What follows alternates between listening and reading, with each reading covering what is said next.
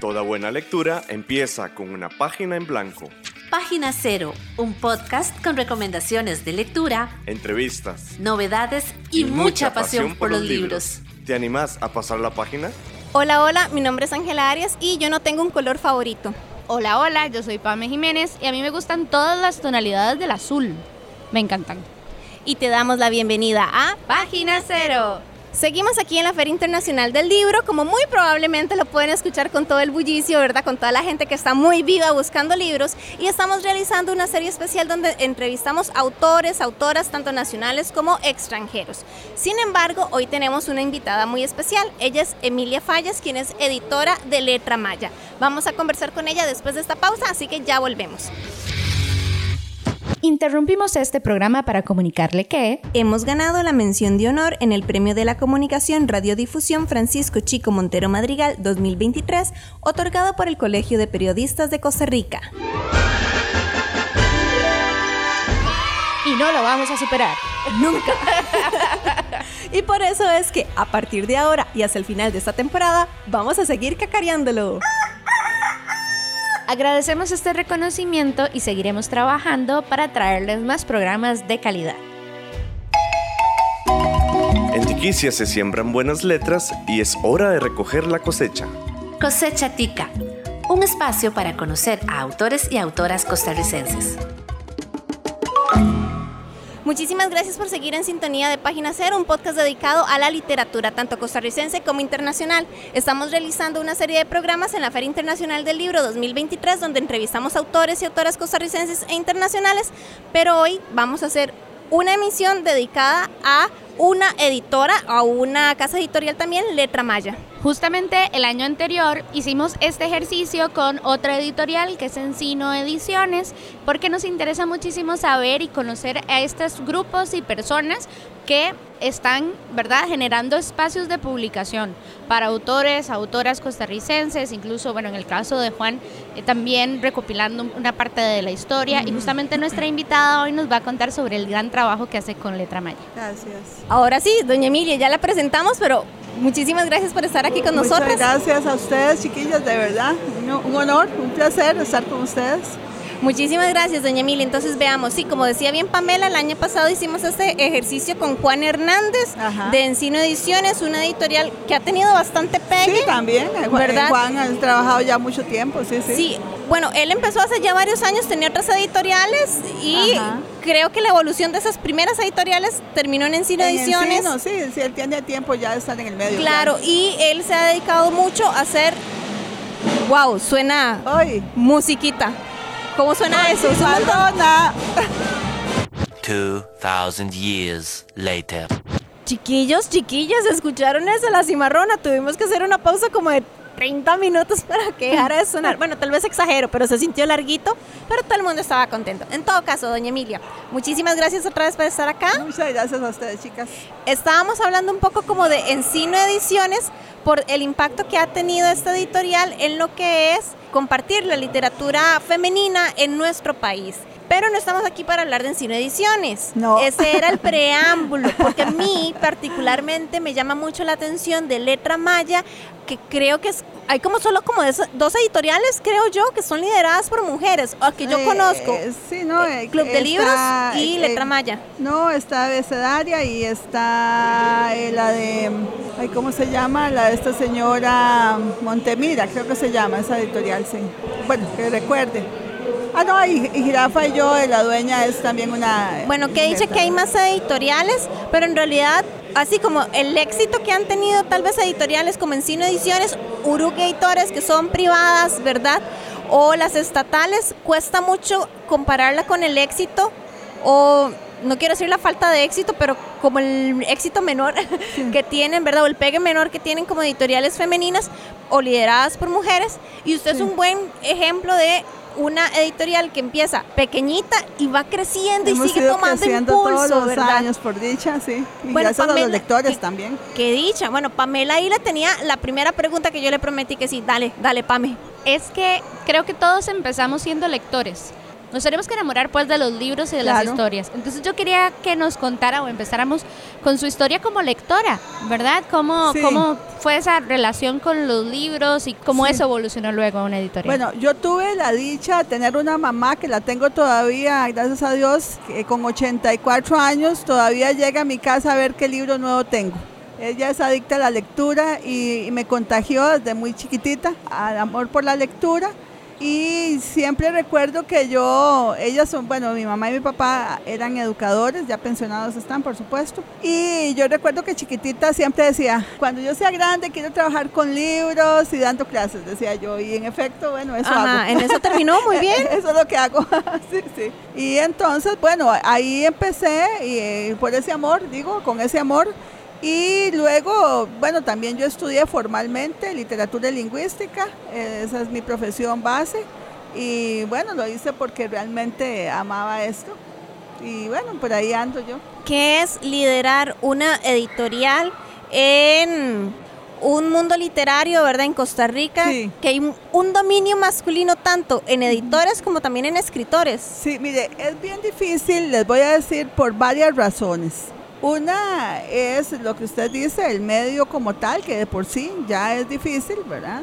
Pero también, vamos a ver, aquí voy a hablar como mujer y como profesional, porque, bueno, como mujer posiblemente siempre hay un estereotipo de que una mujer no va a poder hacer algo con éxito o con excelente calidad. De hecho, cuando yo empecé, eh, sabía gente que decía, ah, no, no, esas son cosas este, que le dan, ahorita se le se cae como todas las editoriales, ¿verdad?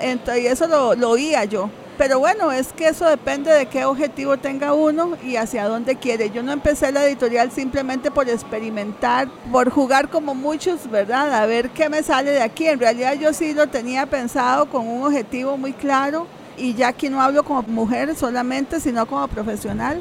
Yo quería ir eh, incursionando en una editorial seria, porque vamos a ver, hay editoriales muy serias en el país, pero también hay editoriales que no son editoriales, que son imprentas que impriman todo lo que llega. Y lo tengo que decir así, ¿verdad? Y entonces, bueno, uno como profesional si busca eh, literatura que al menos tenga algún contenido interesante, que pueda interactuar con los lectores, que el lector se sienta satisfecho de un libro bien trabajado bien cuidado. No quiere decir con esto que sean perfectos, porque siempre nos pasan cosas eh, aquí en la Conchinchina, ¿verdad? Hasta las mejores editoriales del mundo, pero por lo menos que sí sea un libro que está cuidado, que yo esté segura que lo que estoy entregando al lector eh, sea un contenido interesante, un, un trabajo hecho tanto por la editorial como por el autor. Porque hay mucha gente que se ilusiona con escribir y ok, esa es como la fantasía, hacer un libro, se inspiró, dice, y ya el libro al mes estaba. Y, yo no creo en eso. Yo no creo en eso, yo creo que el, el, autor tiene que entrar en un proceso de trabajo más serio, de corrección, de revisión, de objetividad también. La editorial para eso tiene que estar yo creo que se ha perdido y se ha desvirtuado el, el, concepto de editorial, o sea, de ese trabajo de mesa que hay que sentarse, revisar, conversar con el autor. Hay, claro, hay libros que vienen muy bien, ¿verdad? Pero también hay libros que vienen con baches, que es lo frecuente también con baches eh, que tal vez con solo quitar ese bache ya el libro va a mejorar mucho, tal vez son cositas que se van, que el mismo autor no se da cuenta, eh, qué sé yo, en la narratología, en la historia, eh, y, y, son cositas que de pronto hace falta un trabajito de mesa, por lo menos mínimo, para poder mejorar el texto. Entonces, bueno, esa era mi intención. Entonces, por eso digo, volviendo a la pregunta, o sea, aquí no solo como mujer, yo creo que eh, lamentablemente hay estereotipos en que lo que hacemos las mujeres siempre tiene menos calidad o, son ocurrencias, emocionalismos de nosotros. Y en mi caso no, nunca fue eso. Por supuesto, eh, siento emoción de, de algo que me apasiona tanto, por supuesto que sí, eso lo tengo clarísimo pero sí quise desde el principio incursionar con un objetivo muy claro, con un nicho muy claro, con un tipo de literatura muy clara, ¿verdad? Que es la que yo trabajo, que no es eh, publicar lo que llegue, como llegue, no, no me interesa, sino pues eh, ayudar un poco al, al autor o a la autora con ese trabajo que hay que hacer de ambas partes. Empecemos entonces tal vez con un recuento histórico de letra maya, ¿verdad? Porque la primera publicación me acuerdo que usted, de hecho, lo compartió, creo que como en el chat que tenemos, yo soy autora de Letra Maya, por cierto, Ah, en el chat que tenemos de Letra Maya, usted nos contaba que no sé hace cuántos años empezó con Azulejos Blancos. Era un libro a pedir permiso, a pedirle campito a un compañero ahí, a un amigo que, le permitiera, ¿verdad?, Sí. Eh, vender ese libro en el Así. stand. ¿Cómo fue ese inicio Así y cómo fue. lo ve ahora, hoy en día? Bueno, fíjese que, bueno, yo toda la vida, hace 20 años, yo trabajo también, bueno, aparte de que soy docente y trabajo en instituciones, eh, bueno, yo trabajo como con servicios de filología, de producción escrita, todo eso.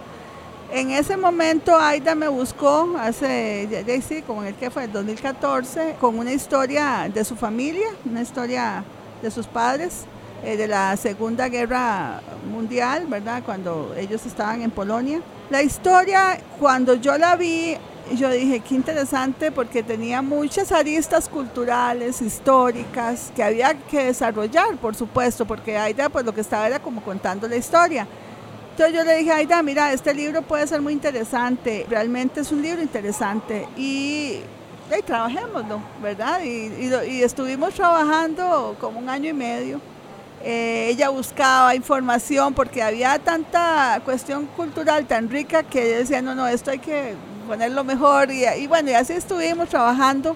Cuando el libro salió, bueno, yo también yo me había involucrado mucho con el libro y con ella y me gustó mucho como quedó y le digo, Aida, es que yo estoy con la idea de hacer una editorial y creo que este libro, así como está, podría ser eh, con el que se pueda arrancar. Usted me da permiso de que yo haga este libro, yo me aventure un poco con esto, a ver, ¿verdad? Bueno, la cosa es que salió el libro.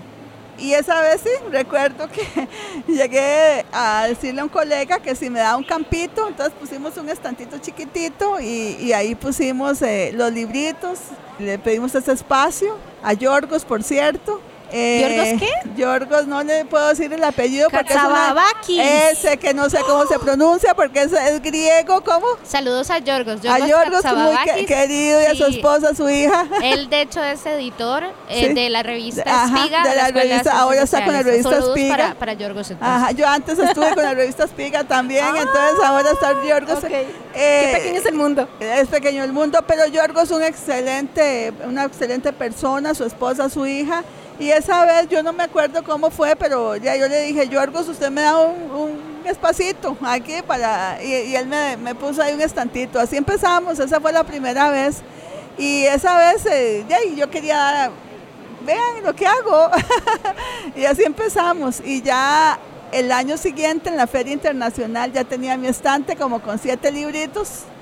Y bueno, y así cada año hemos ido creciendo con libros. Perdón, pero es que para mí es inevitable.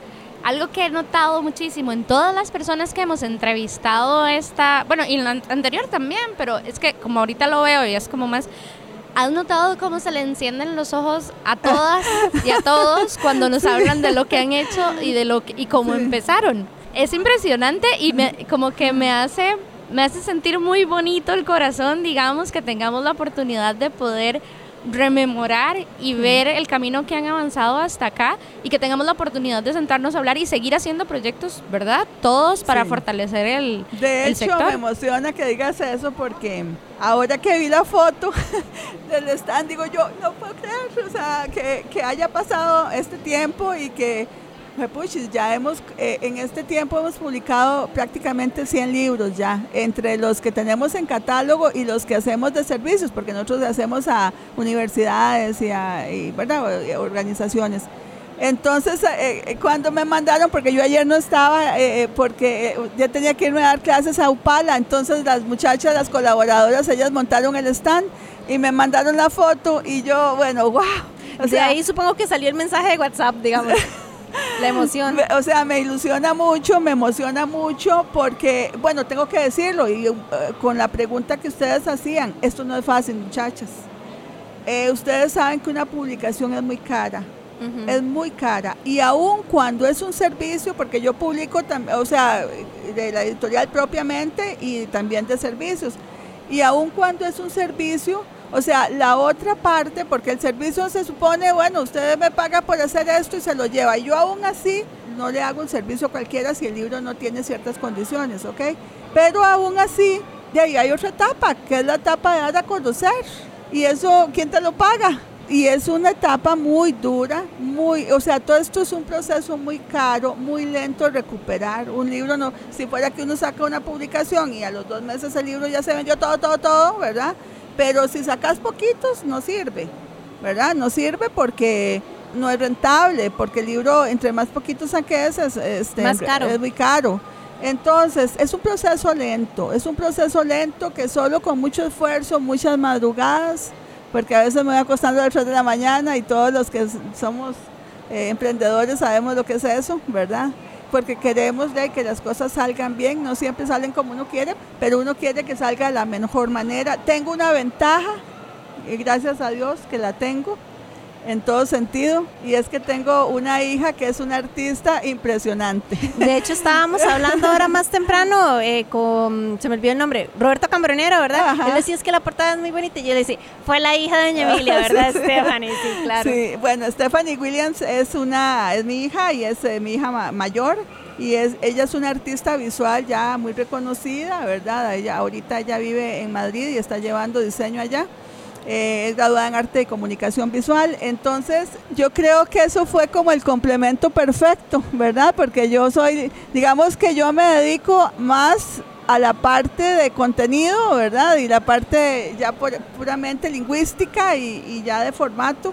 Y Stephanie es la que se encarga de esa parte visual y ella es carguísima, ella, yo nada más le digo, vea libros de esto y esto y esto y ella saca y, y ya tal vez uno le hace un ajuste o le hace otro ajuste, pero hemos logrado en eso, de ahí, perdón, ¿verdad? Pero la modestia, pero de ahí un, un nivel profesional muy bonito entre las dos y eso ha sido importante, además de que es una empresa familiar, ahí está involucrada mi sobrina, la pareja de mi sobrina, está involucrado mi hijo, eh, aunque él trabaja en otra cosa, pero él también nos aporta y las colaboradoras que ahora tenemos también y colaboradores, pues todos se han involucrado mucho en, en ese enfoque de Letra Maya.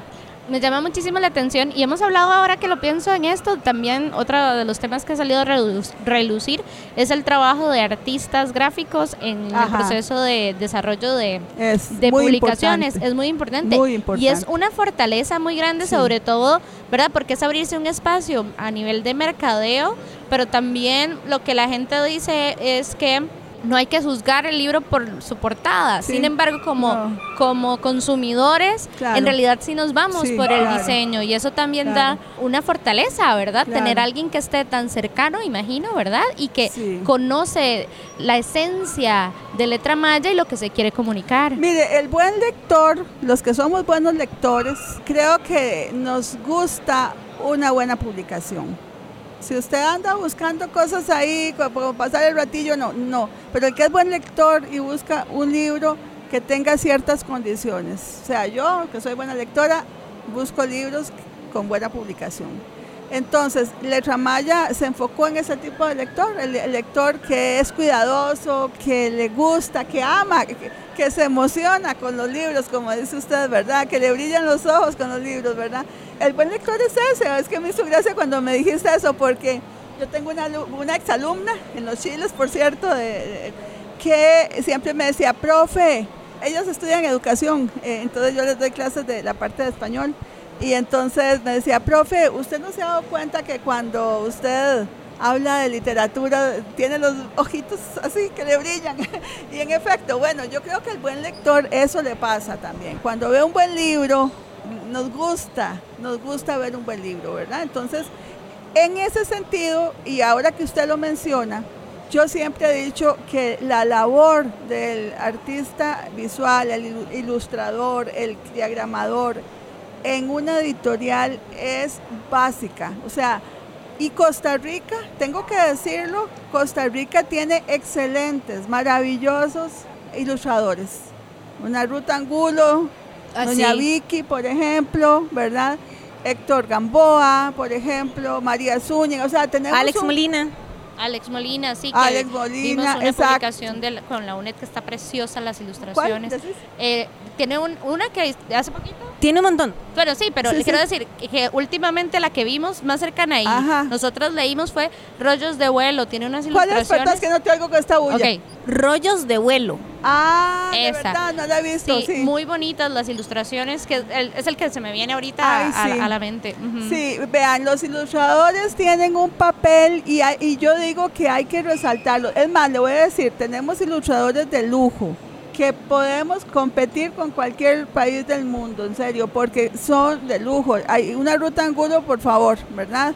O- y bueno, y, todos, ¿verdad? O sea, eh, ellos son gente de verdad que tenemos que sentirnos muy orgullosos. Y eso que vos decís, vea, yo estoy completamente de acuerdo. Mucha gente dice, no, la portada no es importante, eso lo dice- repite mucha gente. Y bueno, es cierto, un buen lector pues, se lee lo que tenga al frente.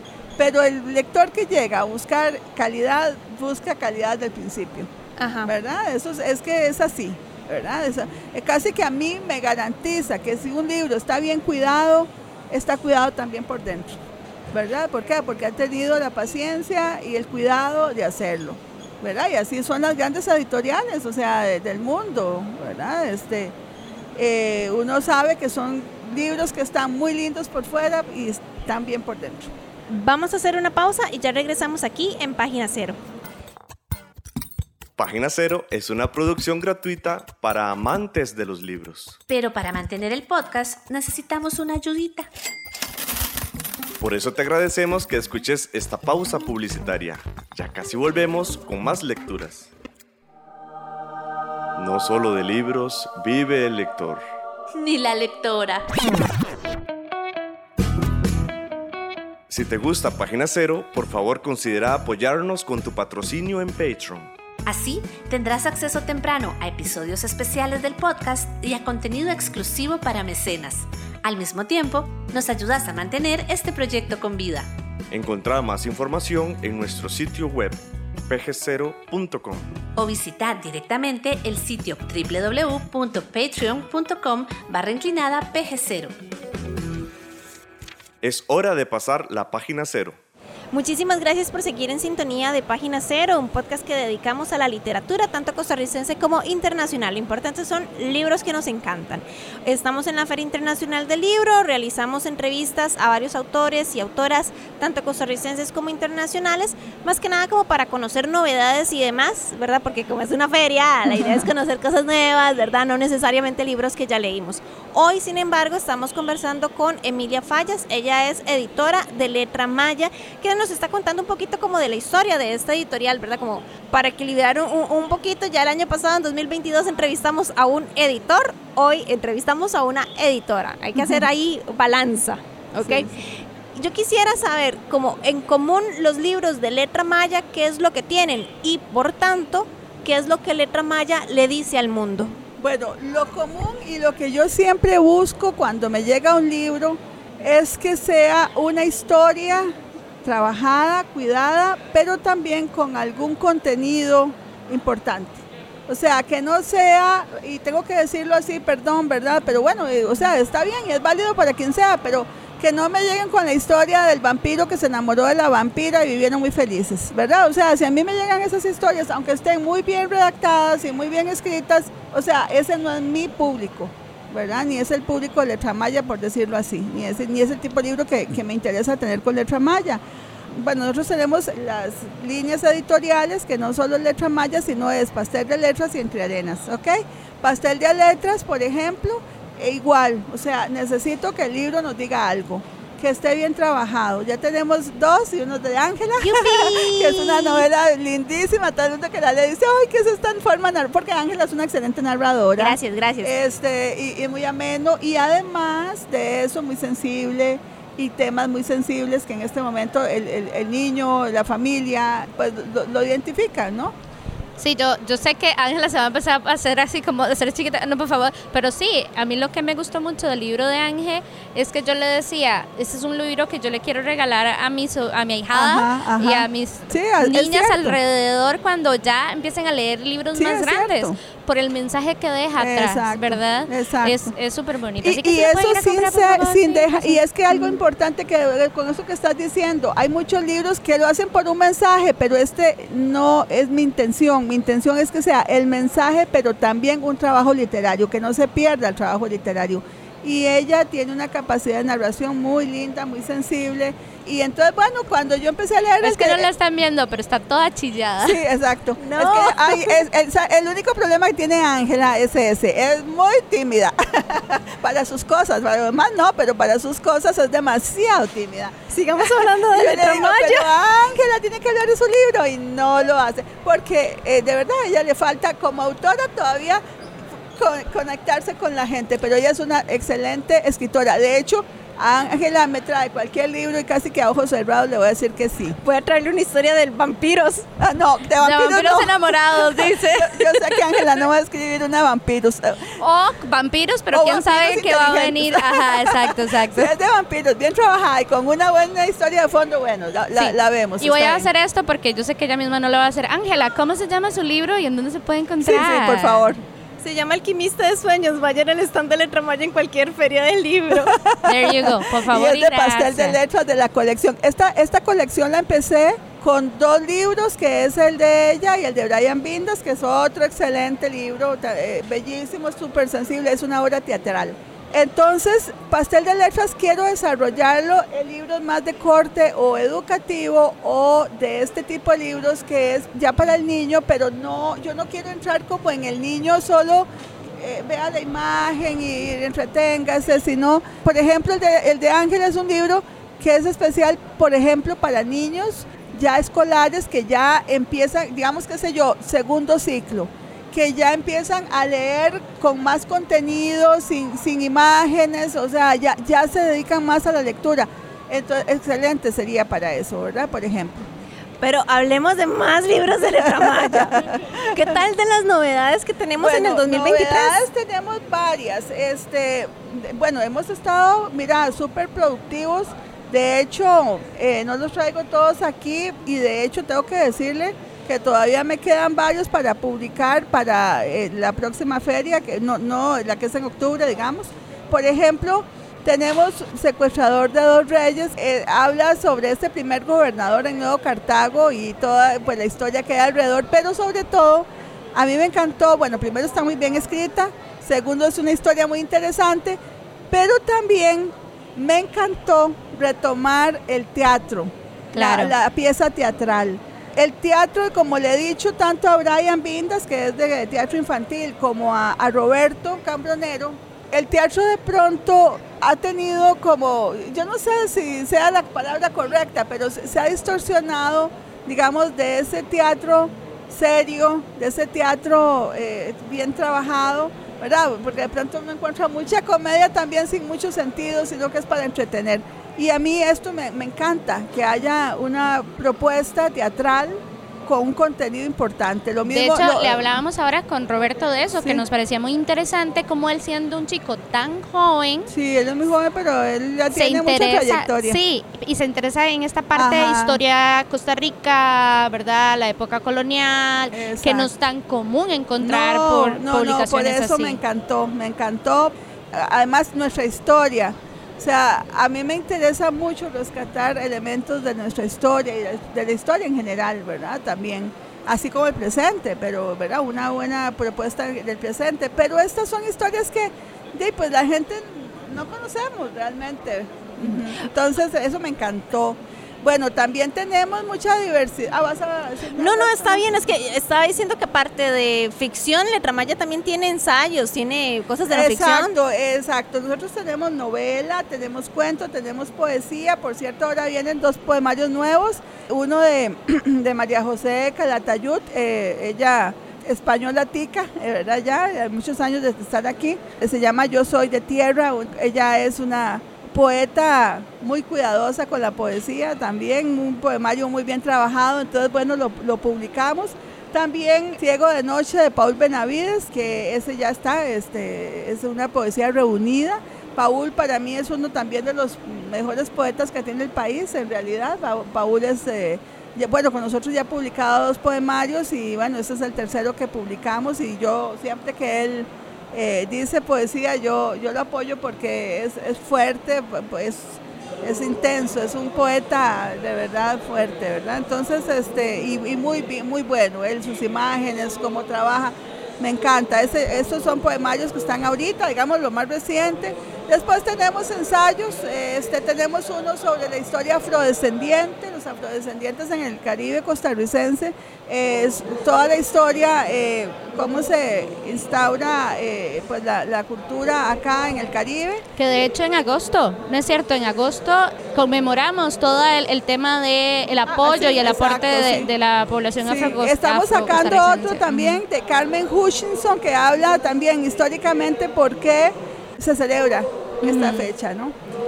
Después tenemos otros también de, tipo así, de profesional, como Quebrarnos nos une, que tiene que ver con los actos funerarios precolombinos. Ajá, aquí lo veo que dice ah, prácticas rituales funerarias precolombinas en Costa Rica de, Jeffrey. King. él es antropólogo y es este, toda una investigación sobre eh, las vasijas, muy interesante, muy bien trabajado ese también. O sea, a nosotros nos interesa apoyar no solo la parte literaria, sino también esta parte, porque hay contenido muy importante que a veces no lo sabemos y, y que eso se pierde a veces en las bibliotecas, ¿verdad? Entonces eso es muy importante.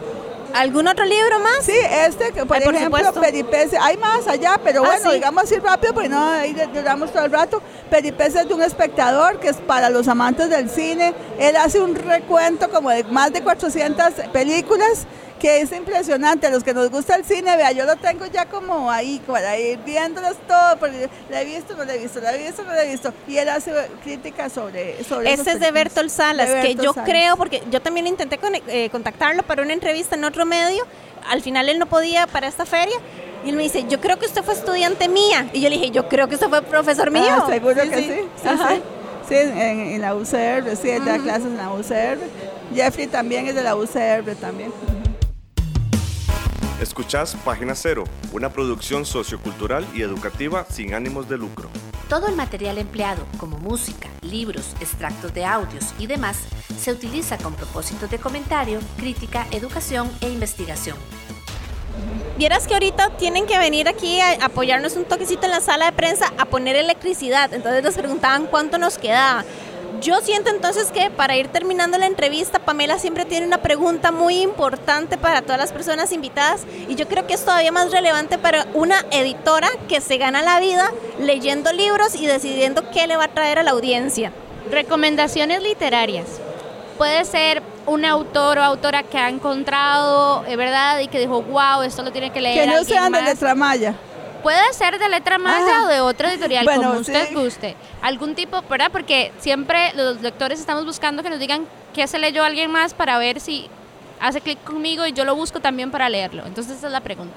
Bueno, mire, eh, es que si digo letra maya se me resienten porque ahí pues todos, yo les puedo decir que en letra maya todos los libros que publicamos tienen un, contenido importante y pueden ir al stand o, llamarnos y, y, depende del tipo de lectura, ¿verdad? Porque a veces recomendar no es tan sencillo ¿Por qué? Porque a cada uno nos gusta cosas distintas. Eh, a mí me gusta la, novela que es intensa, me gusta mucho la novela psicológica o la novela fuerte. Y me gusta también cuando hay muy buena narración, por ejemplo, todos los de Mircea Cartarescu, por ejemplo, que él tiene una capacidad narrativa, pero poética a la vez de narrar también. Y además tiene contenidos muy filosóficos. A mí me gusta ese tipo de literatura por ejemplo, ese es un autor que les puedo recomendar, ¿verdad? Entonces, pero bueno, el Letra Maya, ¿qué les diré? El que le gusta el libro histórico, eh, puede ser Azules Blancos, por ejemplo, 1948, el que le gusta otro tipo, por ejemplo, eh, Zona Azul, que tiene un, planteamiento... De Barahona era. De Barahona, tiene planteamientos muy interesantes. Hay un libro muy polémico, pero muy bien escrito, que se llama La Quinta Estación, que tuve el honor de publicar de Pedro Ángel Paló, que es un mexicano y en México es súper reconocido, ¿verdad? Él ha escrito ya más de 50 obras y me hizo el honor de publicarle inédita una, una obra. Tiene temas muy polémicos, como el incesto, por ejemplo, pero lo dice no desde el morbo, sino desde de todo el estado psicológico que se desarrolla, por ejemplo, alrededor de eso, alrededor de la mentira, por ejemplo, es un libro súper bien escrito que tengo ahí en Letra Maya, como le digo, no desde el morbo, sino desde esa psiquis que se genera alrededor de ciertos temas. Creo que es muy importante. Redes sociales, donde pueden las personas conseguir? Sí. Bueno, primero, seguir a Letra Maya y también comprar en línea los libros de Letra Maya. Bueno, nos pueden seguir en eh, Instagram y en Facebook como Letra Maya o igual me buscan a mí, cualquier cosa si quieren hablar conmigo, ¿verdad? Bueno, en TikTok estamos ahí, pero bueno, también ahí nos pueden buscar en TikTok, eh, lo usamos más eh, Instagram y, y Facebook. Y tenemos letramaya.com, que es la página nuestra, que eso sí estamos eh, actualizando, entonces yo creo que como en un mes estará ya renovada, pero igual nos pueden buscar, por ahí nos pueden escribir también. ¿Dónde también, en qué librerías en Costa Rica? Mira, pueden- casi que, eh, bueno, estamos en, casi en todas las principales, eh, en Internacional, estamos en Andante, estamos en Dulos, estamos en la Universitaria, por ejemplo, en la Escalera Ilustrada. Muchísimas gracias, doña Emilia. Pamela, redes sociales de Página Cero. Sí, vamos a ver si otra vez las puedo hacer. Ah, oh, no. Está llegando la cimarrona. Chicos, vamos a dejar entonces sí, esto para después. Ya volvemos. Estamos en la red. Búscanos en Facebook, Twitter, Instagram y YouTube. En estas redes sociales nos encontrás como PG0. Y bueno, después de una interrupción chiquita, pero que todo el mundo acá disfrutó un montones, regresamos ahora sí para finalizar esta entrevista y este episodio. Así que si ustedes quieren conocer más de lo que hemos entrevistado de la feria, tanto de esta del 2023 como la del 2022, o conocer más el proyecto de Página Cero, nos pueden encontrar en Nuestras redes sociales como en Facebook, en Twitter, todavía no le decimos ex. Y en YouTube estamos como PG0, también en Patreon nos encuentran como PG0, nuestro sitio web es pg0.com y en Spotify y en todas las demás nos encuentran como Página Cero. Muy importante porque Instagram es la única red social que tiene un nombrecito diferente, un poquito. que es PG0CR. Muy importante, el PG00 se escribe el nombre cero, el número cero, perdón, Con no es las que tengan, letras. ajá, con letras, no es con números. Muy, Sí, muy importante. Y No, muchísimas gracias por habernos acompañado. Esperamos que hayan disfrutado un montón esta entrevista. Lo sabemos, nos ha salido un podcast bastante feminista, pero no hay ninguna queja de parte de nuestra, no hay remordimientos. Totalmente, nos gusta más todavía. Bueno, muchísimas gracias y los esperamos, las esperamos, les esperamos en el próximo episodio de Página Cero. Bye bye. Chao. Para escuchar más episodios de Página Cero, visita nuestro sitio web pg0.com. Ahí también encontrarás más recomendaciones literarias para que pases la página en blanco.